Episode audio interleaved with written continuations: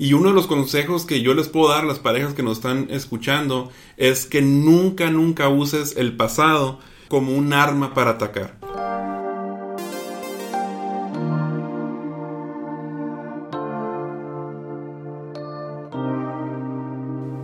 Hola, ¿cómo están amigos? Nosotros somos Dani Cintia y este es el podcast de Indivisibles. Así es, Cintia, esto es la primera vez que hacemos una, una grabación especial fuera del, del, programa del regular del podcast.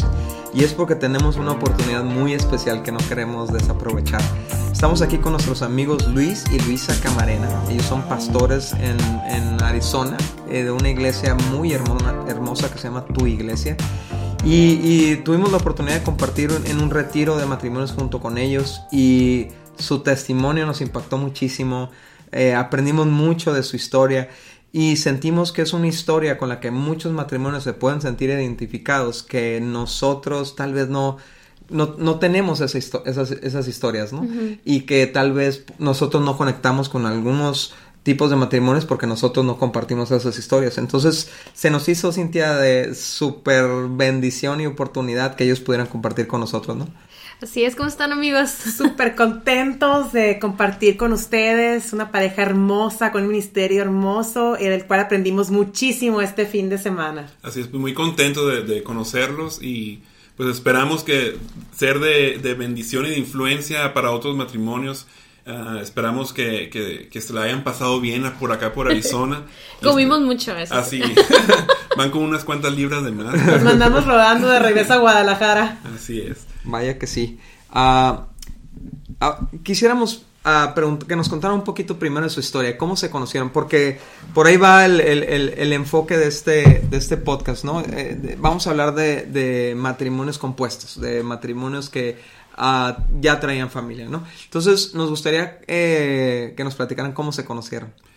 Bueno, pues yo conocí a Luisa uh, en Hermosillo y cuando yo conocí a ella uh, eh, con su pasado, con un, matrimonio que había fracasado, pues eh, yo sentí yo que era una oportunidad de, de, de, expresarle mi amor primeramente hacia ella, y, pero también el amor de Jesús. Entonces, fue una, una gran oportunidad, Daniel, yo lo vi así como una oportunidad de, de, de conocer a ella. Cuando éramos novios, con, como madre soltera, de ver un poco a futuro cómo sería ella como mamá. Wow, Entonces yo, para mí se fue muy fácil aceptar su pasado, porque de una manera u otra yo estaba viendo uh, cómo ya iba a ser cuando cuando ella iba a ser mam fuera mamá de mis hijos, así lo es, veía. Es un privilegio eso, ¿no? O ¿Sí? sea, estás viendo una película por adelantado. Por adelantado. Qué increíble está Spoiler. Eso. Pero la, la, realidad es que tiene mucho que ver el, punto, el, ese punto de vista, ¿no? Esa referencia, porque cualquier persona lo pudiera ver como algo, yo no quiero eh, estar con una persona que digo, con todo respeto lo digo, ¿no? Y como que falló, que no le fue bien, pero tú estabas viendo, ella ya tuvo una experiencia y aprendió de esa experiencia y, y, cómo eso puede ser un beneficio para, para su relación futura. Sí, porque creo que pues toda persona tenemos un pasado. Uh -huh. Entonces cuando tú aceptas el pasado, en este caso que yo acepté el pasado de, de mi esposa, de Luisa, eh, yo sentí que también ella, para ella iba a ser más uh, fácil aceptar mi pasado, porque, wow. porque yo no tenía un matrimonio uh, fallido, tenía muchas relaciones que había fallado, entonces fue como, como más fácil eh, creer que ella podía aceptar mi persona como pareja sin juzgar ni condenar mi pasado, porque ambos tenemos un pasado que, que aceptar y que perdonar. Wow. Eso, eso Luisa. ¿qué, qué, qué, fue para ti, Luisa, el, el entrar en una relación nueva? ¿no? no fue fácil, porque cuando tú has experimentado relaciones anteriores, las, las, cuales han fracasado, han fallado, por alguna u otra razón, pudo uh -huh. haber sido un matrimonio, pudo haber sido un noviazgo, noviazgo uh -huh. o cualquier relación simplemente um, de tu vida. Y estar en esa situación en la cual estás como arisco, ¿no? ¿no? Como uh -huh. mujer muchas veces y sobre todo cuando ya tienes un hijo, ya no estás tú solo, ya tienes tú tienes que modelar y ser un ejemplo para tu hijo en el cual tú no puedes estar fracasando a cada vez porque tú puedes tener, puedes provocar ese patrón de conducta en el cual tú estás siendo ese maestro de, de tus, de wow. tus legados, de tus generaciones. Entonces, eh, al yo conocer a Luis, primeramente le, me dice, hola, soy Luis. Y yo dije, oh, soy Luisa. ¡Wow! Nos llevamos igual, casémonos. Rápido. Ese fue, no, no leyeron sea, la guía. No, no leyeron la guía, noviazgo alternativo, ¿verdad? Ah, Definitivamente. Okay. bueno, cuando, cuando eh, pues nos empezamos a conocer y todo esto. um, primeramente a ver y, y, eh, tratar de confiar otra vez. Eso era algo un poco difícil, pero eh, en este caso en particular, yo creo que, y ahora lo sabemos de parte de Dios, que fue algo que Él ya lo tenía en sus planes. Cuando Él me dice, y, sobre todo en ese tiempo que yo no era una creyente, la verdad, en aquel tiempo yo no creía de Dios de la manera que creo ahora, yo no lo conocía ni tenía una relación como ahora. Entonces, que Él haya sido, Luis haya sido ese instrumento que Dios usó en mi vida para, para decir, realmente Dios es fiel, sí tienes, tienes un plan, sí tienes un propósito. Entonces, ver en él ese reflejo, ¿verdad? De un hombre de fe eh, y en el cual yo dije, yo eh, pienso que va a ser un buen ejemplo para, para mi hijo y para mí, confiar en eso. Eh, no fue fácil, no era fácil al principio porque ya vienes tú de una manera, tal vez en ese tiempo que yo ya tenía mucho tiempo sola, independiente, con, con trabajo, con mamá solamente y que de repente llegar a una relación en la cual ya después de que, que, que, nos casamos, por ejemplo, decir, ok, ahora yo tengo que ceder esos derechos solamente de la maternidad, ahora una paternidad, y compartir esa, ese, esa, ese parenting o esa, esa eh, paternidad, ¿verdad? Ah, con alguien que no era de sangre, pero eh, realmente Dios nos ayudó y nos guió a que eso fuera. Y, y, y hemos, es algo que nosotros aconsejamos a ese tipo de parejas y de familias, ¿no? Que, que cedan esos derechos para que sean guiados de esa manera. Qué impresionante que algo que decías ahorita, Luis, todos traemos un pasado. O sea, y más Fíjate que cuando uno crece en un ambiente de iglesia, de, de, que te inculcaron valores y todo este tema, ¿no?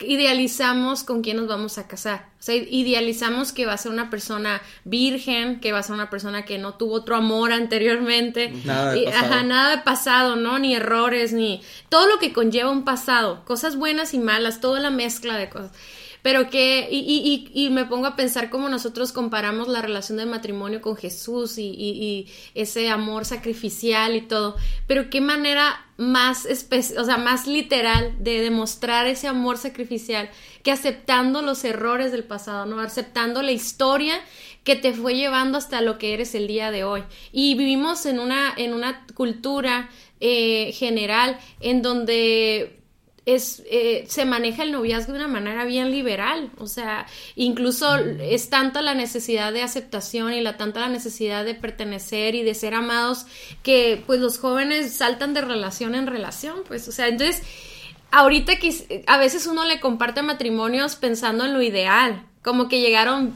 todos lindos, vírgenes al matrimonio, pero la mayoría no es así. Entonces, sí es importante platicar cómo ahí es donde se demuestra el amor sacrificial de Jesús que nos toma tal y como somos, ¿verdad? Y claro, no nos, ama tanto que no nos deja igual. Eso es bien importante entender, que Jesús no está aceptando, eh, no nos está aceptando porque así nos va a dejar, nos está aceptando porque Él hizo un sacrificio que cubre todos estos errores y luego nos da su regalo y, del Espíritu de Dios y nos empieza a transformar. ¿verdad? Ah, Pero qué, qué increíble que aún el día de la boda, cuando decimos sí, acepto, no solamente estamos aceptando la Cintia o Dani no estaba aceptando la Cintia de, del presente, ¿no? Sino estaba aceptando todo lo que venía atrás de Todas nosotros. las maletas, todo el bagaje. Sí, y sabes una cosa, ahora que estás platicando, Cintia, de cómo Jesús eh, nos acepta, también ahorita me viene a mi mente que también Jesús rompió moldes. y, y es Uh, en todas partes, no solamente digo Sí. que en México está satanizado, no sé si es la palabra correcta, eh, condenar y criticar a las mamás solteras. Cierto. Entonces, ¿cómo, ¿qué mejor manera de demostrar que Jesús vino a amar y vino a romper moldes de la Exacto. sociedad? Entonces, sí había un poquito de temor de que qué va a pasar, eh, Claro. por qué te estás casando con una mamá soltera, Le- esa cultura que tenemos en cultura, eh, sí. cultura hispana o en, Estados Unidos Es también. como si ya fuera una mujer de otra categoría. como ¿no? ya está rechazada de categoría. Entonces, yo creo que cuando uno tiene a Jesús en su corazón, tú tienes que romper moldes que la misma sociedad ha impuesto y aceptar. Entonces, cuando el día de la boda que ahorita estás platicando, para mí fue un momento de los más hermosos de mi vida, de aceptar a mi compañera de vida y, a- y aceptar también al, al hijo que Dios me dio, eh, que, que lo amo con todo mi corazón. Sí, imagínate la película del altar, estás aceptando de quién te enamoraste, de quién te conquistó, de quién te gusta físicamente, pero con el paquete completo, como dices tú. con, con su hijo. Y, en ese momento en el altar era bien chistoso porque... Eh, Alan me entregó. ah, sí. Wow. O sea, él, él me acompañó en el altar a entregarme, imagínate. Fue como recibir el paquete completo y como papá eh, es un privilegio poder brindarle una oportunidad a una persona que pudo haber vivido sin una figura paterna. Yes. Yo lo tomé como es una bendición para mí, una oportunidad para hacer la diferencia eh, en alguien que, que es mi hijo y como ahora ya casi a sus 21 años lo, lo- lo hemos educado y lo hemos amado.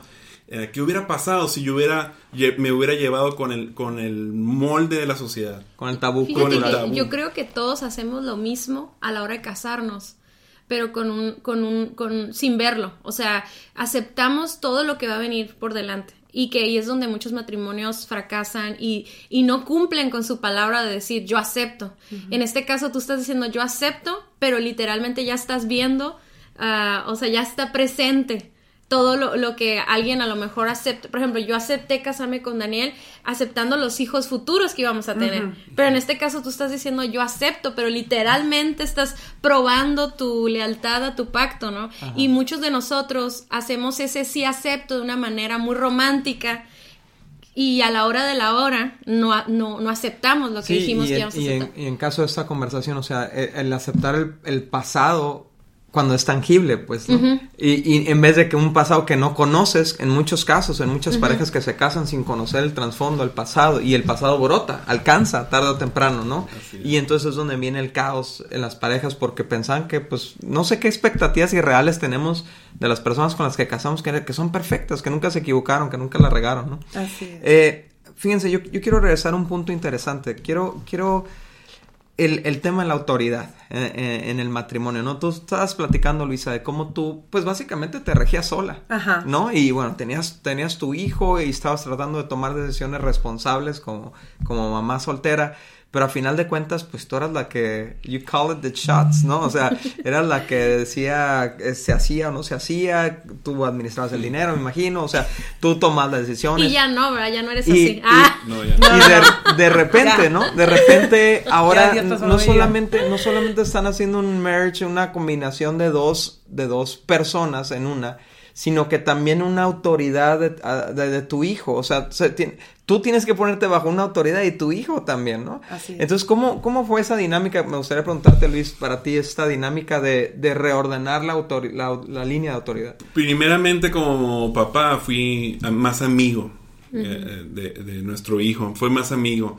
Yo creo que cuando eh, Luisa vio que había una muy buena intención de educar a, a- a nuestro hijo, ella fue para ella más fácil ceder, incluso para él. Un hijo, una- un niño eh, está ansioso de una figura paterna, está ansioso Yes. de que alguien le ponga límites. Sí. Eh, nuestro hijo lo tomó muy bien, porque como que vio, aquí hay orden, aquí hay alguien que va a decir, a esta hora me duermo, a esta hora... ah, pareciera que no, Wow. pero un niño necesita de eso. ¿Cuántos Sí. años tenía él en ese momento? Tenía ocho. Tenía casi ocho nueve. años, casi nueve, nueve cuando ya nos casamos. Pero es que, y, y ahorita que comentas eso, me gustaría aportar la imagen de el padrastro o la madrastra de las películas de Disney Sí. que nos han planteado. No, no, no, Ah. completamente. Pero eso es lo que nos han enseñado, la cultura eso nos enseñó, el sistema eso nos enseñó. Entonces, cuando tú mencionas la palabra padrastro o madrastra, ya le pusiste un tag, ya le pusiste una etiqueta, es alguien malo, que va a regañar, que va a rechazar y que solamente va a decir, so- ellos son los tuyos, ellos son los míos. ¿me Y luego la, eterna comparación con la madre biológica o el padre biológico, ¿no? Exactamente. Que, es muy difícil para un niño adoptar una autoridad impuesta, ¿no? Imagínate, entonces, pero en realidad no es así, y es algo que nosotros aconsejamos y decimos, si tú te estás casando con, y le estás diciendo, te acepto a ti mujer porque te amo, pero tú vienes con, con un hijo, con un hijo, con varios, maybe, Ajá. tú estás aceptando el combo completo. Eh, como- completo. Entonces, de esa misma manera, con la cuestión de la, se- de la, de la autoridad, de esa misma manera, quien ya viene con, con, con, esa- con esos niños, tiene que, ah, cuando tú aceptas que ahora el hombre es la autoridad, la, la autoridad de tu casa, él es la cabeza, él es el sacerdote, él es la- esa autoridad. Ahora, también tienes que poner a tus pollitos debajo de esa cobertura. Ajá. Y tienes que entenderlo, porque ese es el orden de Dios. Entonces, es porque te conviene, ahora sí, o sea, te conviene. Yo, yo creo que sí tiene mucho que ver con la madurez de la mamá, ¿no? Porque si ella misma no está sometiéndose a una autoridad o no quiere cederla, eso va a transmitir a sus hijos y de alguna manera van a verla como un enemigo, ¿no? A esta persona, como un intruso que está llegando a nuestro hogar. Sí, y por eso, por eso de ahí surgió mi pregunta, ¿no? De esta independencia que tú tenías como mujer, ahora pasar a, la, a estar bajo la autoridad de un hombre, ¿cómo, ¿cómo fue para ti esto como mujer? Al principio era como, como un poco difícil porque ya estabas acostumbrada a una manera de ser, a un sistema en tu vida. Pero para eso uno tiene que ser intencional, uno tiene que provocar que eso suceda. Entonces, cuando de repente ah, había una decisión que tomar o había una. y de repente tenía que decir, wait, hold your horses, tienes que parar un poquito, dar dos pasos para atrás y decir, a ver, ahora mi esposo, yo no estoy sola, ahora tengo un esposo, entonces tengo que ver qué es lo que vamos a hacer, tú qué dices, tú qué opinas, tú qué decides. Entonces, hay cosas que dice, eso se va a hacer y, ok, no todos vas a estar de acuerdo muchas veces, pero tienes que ceder, alguien va a tener que ceder y trabajar en equipo. Y eso es lo que yo creo que la fórmula nos funcionó, el haciendo ese equipo. Sus fuertes con mis, mis, partes débiles, con lo, ¿me entiendes? Y al revés, o sea, mis fortalezas con lo, con lo que él, él tenía más débil. Entonces, trabajar en equipo, yo creo que sí fue al principio un tiempo de acomodo, de, de, de eh, mm, pero, pero yo creo que fue, fue transicional. Se casó con un hombre sabio. La pues, verdad, le, conviene. Yo creo que eso ayudó mucho a calmar mis. Eh, y yo creo que sí, yo creo que las parejas que se están casando en estas circunstancias no pueden ser inocentes en pensar que de un día para otro todo va a estar acomodado, ¿no? Sí, sí, tiene que haber una transición, sí tiene que haber paciencia, me imagino. Exacto. Eh, de todos, ¿no? Y platicaron de eso cuando eran novios, o sea, hubo intencionalidad en prepararse para para esa etapa o la realidad es que fue en el momento ya cuando pues yo creo que fue eh, sobre la marcha. Sobre la marcha, pero sí, sí, cuando salíamos, que éramos novios, sí platicábamos de cómo queríamos. Eh, eh, por ejemplo, Luisa conoció primero mi trasfondo como, como persona, obviamente, pero también mi trasfondo familiar. Yo creo que también eso le inspiró a que cualquier decisión que yo podía tomar en cuanto a la familia, en cuanto a la casa, en cuanto a la educación de, de nuestro hijo y de los futuros hijos, iba a ser más confiable. ¿Cuál, era, ¿Cuál era ese trasfondo? bueno, venimos de trasfondos eh, de, eh, ejemplos de, familia diferentes. mis papás van a cumplir 45 años de casado eh, este año, el próximo año. Una familia unida, fuerte, con problemas, pero siempre manteniendo la, unidad familiar. Y así yo tengo todo ese background de, de estar fuertes en la familia, de estar ahí para los hijos, de estar ahí para la esposa y es lo era lo opuesto o es lo opuesto en el caso de Luisa, ¿no? En mi caso yo vengo de una familia disfuncional, hija de madre soltera, eh, única hija, sin tener hermanos, sin tener un modelo a seguir, eh, conociendo a mi padre pero sin tener una relación cercana con él. Eh, entonces mi, mi, mi, mi, modelo de familia pues prácticamente completamente disfuncional, una persona que, que sí tengo, digamos, hermanos medios hermanos, como se dice el título, por parte de mi padre, mucho mayores que yo, jamás conviví con ellos. Entonces no hubo eso para mí prácticamente. Yo tenía un modelo de familia en visión, así en mi imaginación, ¿no? Eh, pero en realidad, la realidad nunca lo experimenté porque cuando quise... Eh, ponerlo, materializarlo en mi primer matrimonio, no, no era, no salió como, como yo hubiera esperado, ¿no? ¿Cómo, ¿Cómo crees que sanó para ti la idea de, la, de una familia que puede funcionar? ¿Qué, fue lo que, lo que ocurrió para que sanara en ti? Porque ya lo viviste con tus padres que no funcionó, lo viviste en tu primer matrimonio que no funcionó. ¿Qué, ¿Cómo cambió esa perspectiva para ti? Jesús. Porque en la ausencia de Jesús en mi vida eh, estaba ese fracaso siempre constante. Era la ausencia de Jesús en la vida de mis padres, la ausencia de Jesús en mi primer matrimonio, la ausencia de Jesús después de mi primer matrimonio, en ese lapso en el cual había relaciones fallidas, mm. intento, búsqueda de, un, de una, llenar un vacío en un corazón eh, y, en, y en un espacio en el cual nadie, ningún hombre, ninguna persona podía llenarlo. Entonces tuvo que llegar Jesús a mi vida y lo usó a Él para poder llenar ese vacío y decir, esto es lo que yo quiero. Es increíble porque te tocó algo vivir a ti, Luis, creo, ¿no? Que, que al mismo tiempo estaba haciendo la imagen de Jesús. Al, al, al comprometerte con esta esposa. Me encanta porque la Biblia dice, ¿no? Que, que, Jesús nos toma y nos presenta a Dios santos y puros. O sea, nos toma como estamos, contaminados con nuestro pasado, con nuestro rollo, y nos devuelve a Dios purificados y santos y limpios. Pero al mismo tiempo tú estabas haciendo la parte de la adopción del Padre. O sea, en dos trancazos tú estás representando a Cristo y representando al Padre, ¿no? A esta nueva familia, ¿no? Y esto, por lo que veo, por lo que me dices, Luisa, ¿no? Cambió tu perspectiva de Dios, cambió tu... Y, seguramente de Alan también, ¿no? Y, este... ¡Ay, qué, impresionante estás! Ah, de, para Alan, Fíjate, yo creo que muchos hombres cometen este error, ¿no? Que aceptan a la esposa, pero no aceptan a los hijos que trae, ¿no? Así es. Entonces, eh, el tema precisamente que ustedes compartieron en este retiro fue, fue el aceptar el pasado, es aceptar el paquete, ¿no?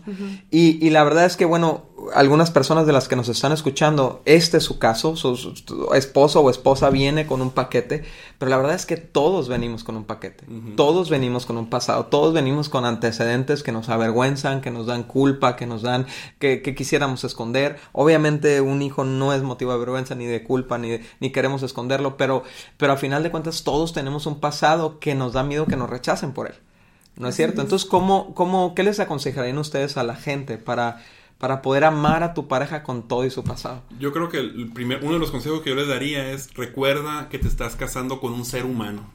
básico, ¿no? Básico, te estás casando con un ser humano. No un semidios. No, no un semidios. Tiene su pasado. Eh, a veces el pasado lo puedes llamar hijo, pero no solamente puede ser un hijo, puede ser eh, relaciones tormentosas en el pasado o relaciones en, exitosas en, en, tu mente, en tu corazón que no has dejado y sigues añorando, como platicamos en retiro, a la exnovia de la preparatoria o de la universidad. Y uno de los consejos que yo les puedo dar a las parejas que nos están escuchando es que nunca, nunca uses el pasado como un arma para atacar. Yo lo he visto, por ejemplo, ese rechazo que un no me gusta usar la palabra padrastro, pero no sé si cómo lo puedo explicar. Ese rechazo que a veces tienen los hombres con los hijos que no son de, biológicos de él, mm. es más bien por celo que le tienen a la expareja. Entonces, ese celo guardado, ese celo, reprimido al pasado de la pareja, lo recargan o se lo descargan a los hijos. Y eso es algo que les puedo aconsejar. Nunca uses el pasado de tu pareja como un arma de, de, de, ataque o tú vas bajo la manga cuando hay problemas, porque esa arma no solamente hiere a la otra persona, sino que te causa una amargura a ti. Es uno de los consejos que yo puedo dar, ¿no? Así es. Y eso es algo que podemos ver un hijo como producto de una relación pasada, pero que cuando no lo ha habido. Sin embargo, no puedes negar que hay un pasado en esa persona. Son como fantasmas que están Esos fantasmas. es, es en la aceptación que vienes tú con tu pasado es aceptar que tuvo otras relaciones, aunque tú no lo puedas ver o como con el, con el visible como o tangible con un hijo, Tienes que saber, y eso no te tiene que representar un fantasma en el presente, o decir, se va, pueden, tuvo un amor en el pasado, fue su amor de su vida. No, si esta persona está contigo en este momento, es porque eh, así Dios lo quiso y hay un futuro. No, tu pasado no va a determinar tu presente ni tu vida futura en tu matrimonio, así como en la manera personal, así es en el matrimonio también. O sea, hay, hay un presente y hay un futuro que vengas del trasfondo que vengas, vengas con tu modelo de familia que vengas, vengas con tu eh, situación que hayas vivido personalmente en el pasado, lo que estás pasando aquí en este momento, Dios, no hay, no hay nada imposible para Él. Él puede restaurar, sanar todo lo que viene. Sin embargo, hay, eh, para la otra pareja, por ejemplo, en el caso de él, él no tenía un hijo, pero él no estaba en un convento guardado durante todos estos años antes de yo conocer. Nos casamos en los 30. O sea, no podemos negar que no es como que nos casamos a los 20 o nos casamos a los 30. Ya había una historia. Y, Esa es, y esa es la hipocresía cultural, ¿no? Que, que califica a la madre que tiene un niño, ¿no? La madre soltera como otro nivel de, de pecado, ¿no? Cuando en realidad todos hemos pecado todos hemos pecado de maneras distintas. Algunos pecados se han manifestado orgánicamente, algunos pecados no. Pero entonces, ¿quiénes somos nosotros para, para, no, para rechazar a una persona por su pasado? ¿no? Cuando Cristo nos aceptó por su pasado. ¿Algún otro consejo ahí de la, de la lista, Luis? Uno de los consejos es, como dijo Luisa, cada quien tiene un pasado y tu el pasado de cada quien te llevó a esa persona mejor amas ese pasado, disfrútalo, porque... Agradecelo. Agradecelo, porque si tu pareja o tu matrimonio se hubiera quedado con esa persona del pasado, no estaría contigo. Entonces, ¿por qué estás recriminando el pasado, que fue lo que te llevó a, tener, a, que estén juntos ahora? Algo que dices, y tal vez me quiero aportar algo más, eh, y es que al hombre se le ha enseñado que entre más relaciones pasadas tienes como tu, como tu trofeo, ¿no? Mira qué mujeriego fui. Tus Y medallas. las- Acumular y puntos, y todo, "Eh, qué, qué- qué buen hombre es, qué Casanova. Pero la mujer que, que, que hubiera tenido un- un- ese, ah, ¿cómo se dice? Ese background, ese Historial. es mejor no digas nada, quédate callada. En, en el caso mío de Luisa, eh, fue aceptar eso y, y construir un mejor futuro a base de los fracasos. Dijimos, ya probé, ahora vamos a ver adelante eh, qué vamos a construir juntos, vamos a dejar atrás el pasado. Y algo que compartí en el retiro de matrimonios es, imagínense que yo en el altar de, de- a- ante el pastor hubiera sacado un registro de Luisa y Luisa un registro de mí, del mío, tal vez ahí se hubiera cancelado la boda y la fiesta y, y la barbacoa ahí se hubiera quedado. Pero no fue aceptar, sabes que te conozco, me conoces y es lo que ha dado mucha confianza en nuestra relación. Que, Wow. que hemos aceptado La honestidad. pasado, la Claro. honestidad. Yo nada más tengo una última pregunta. Este, a nosotros por las estadísticas eh, sabemos que una, que, un, que una relación, un matrimonio que viene de un divorcio es eh, cuando no se tiene a Dios en sus vidas, ¿no? Este, es lo más probable es que terminen este, divorciándose de nuevo porque crea este patrón de, bueno, no me gustó, no, no funcionó, ya probé el divorcio, lo vuelvo a hacer, ¿no? Y lo toman muy a la ligera cuando en realidad pues no es tan fácil un divorcio, ¿no? Y es un es, es, eh, es algo muy duro para la familia, muy duro para la persona, es un todo eso, pero yo sé que ustedes no entraron con esa mentalidad. Pero, ¿qué- ¿cómo le hicieron para entender que, ok, hubo un fracaso en nuestro pasado, pero ya no lo vamos a arrastrar hacia este nuevo matrimonio? Porque eh, ese es el problema, que muchos matrimonios que no tienen a lo mejor los principios de, de Dios en sus vidas, usan un nuevo matrimonio para sanar el anterior. Y, y- y la realidad es de que ah, todavía es más, más difícil, ¿no? O sea, esa enseñanza no fue para bien, sino fue para, o sea, Dañó más. dañó más y entonces vas más dañado a una nueva relación. Entonces, en su caso, yo veo que eso no existe, o sea, esa palabra no existe, no es una posibilidad. Por ejemplo, Luisa, o sea, ¿cómo cambió tu perspectiva de matrimonio o cómo, cómo te mentalizaste para esta nueva etapa de tu vida sabiendo que ya no ibas a fracasar? O sea, ¿cómo soltaste esos temores que tal vez tenían en su momento? Fue gradual, Cintia, porque eh, en, en mi caso, eh, claro, yo estaba enamorada de él, me explico, y, y sabía que podía hacer algo diferente en, en una etapa madura de mi vida, ¿ok? Y porque lo anhelaba también. Pero crucial fue entender eh, cómo Dios ve el matrimonio. Eh, el entender lo que es un pacto, ya sé, es algo que siempre se dice, ¿verdad? Y eh, el entender que que no por cualquier cosa iba, así cualquier diferencia que pudiéramos tener, o sea, es un pacto, pues de todas maneras, y el dicho, no, o sea, ¿por qué te enojas? No te vas a divorciar de mí, no me vas a dejar. O sea, entendemos eso, pues, o sea, entendemos que, que no cualquier, que podemos tener diferencias, que podemos tener de discusiones tal vez, eh, me explico, nada. Tiempos difíciles. Tiempos difíciles, exacto, no sé, pero eso no nos va a hacer dejarlo, tirar la toalla, eh, ¿me entiendes? Decir, ¿sabes qué? Ahí te ves, porque entendemos que es un pacto, que va a ser eh, de estira y de floja a veces, y, pero vamos a seguir avanzando paso a pasito. Entonces, este, y el entender eso, yo creo prácticamente que, que cómo Dios ve el matrimonio y qué es lo que nos conviene como eso, entender ese pacto, esa, eh, eh, esa unión, am, a- eh, me hizo pensar no dejar la toalla tan rápido. Entonces, eso ya fue como un ejercicio, ejercité el músculo del matrimonio. Algo que hicimos Luisa y yo fue ah, cambiar de ambientes. Eso también es importante. cambiar de ambientes. Como matrimonio empezamos a cambiar de ambiente, empezamos a construir un nuevo ambiente en la casa, un nuevo ambiente incluso de trabajo, incluso fami- De amis- fami- de de, amistades. amistad, de familia, que es- nos dieran las- los ingredientes y las herramientas para construir algo nuevo. Entonces, es porque era ilógico cómo vamos a convivir con el ambiente que nos llevó a, a una herida o a un fracaso. Entonces empezamos a buscar otro tipo de personas, otro, tip- eh, otro tipo de ejemplos de matrimonios, eh, no porque Wow. condenados o, o- o Sí. algo, no, no, simplemente queríamos algo nuevo, Nuevas influencias. nuevas influencias. Entonces empezamos a tomar decisiones como ir a la iglesia. Vamos a la iglesia, vamos a hacer algo diferente. El sábado nos vamos a dormir temprano para ir a la iglesia. Eso cambia mucho a que el sábado por la madrugada andes oyendo y no sé qué, tantas cosas, pleito, chisme, oyendo Paquita la del barrio y todo eso.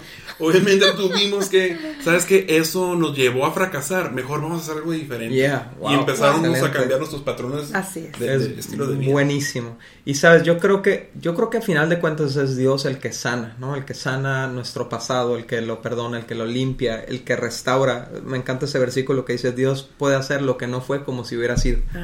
ese, es increíble ese pasaje, ¿no?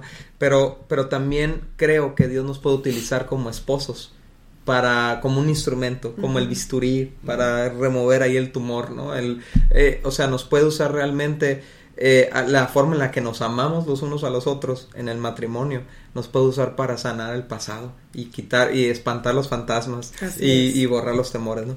Amigos, muchas gracias. Yo sé que es un tema extenso, se necesitan libros de esto. Yo, yo le he recomendado a parejas que, que han vivido lo que ustedes han vivido que escriban libros porque no hay materiales así, no, no es un tema común de hablar, de tratar. Y muchas veces nosotros cuando damos conferencias de matrimonios, pues la damos desde la perspectiva de la pareja regular o común, entre comillas. Pero la verdad es que ya no es lo común. Lo común ya no es lo común. Lo común son parejas que están trayendo este hijos a la relación y son dinámicas completamente distintas, retos completamente distintos. Entonces seguramente nos escuchó mucha gente que se conectó con esto, ¿no? Y, y, y- y respuestas fueron encontradas en este podcast, así es que les damos muchas, Muchas gracias, gracias. por Gracias estar con nosotros. Nos quedamos con ganas de, de seguir esta conversación, pero se nos va el avión. Les invitamos a que sigan nuestro Instagram de Somos Indivisibles. También estamos en Facebook. Y pues ahí buscan a los Luises.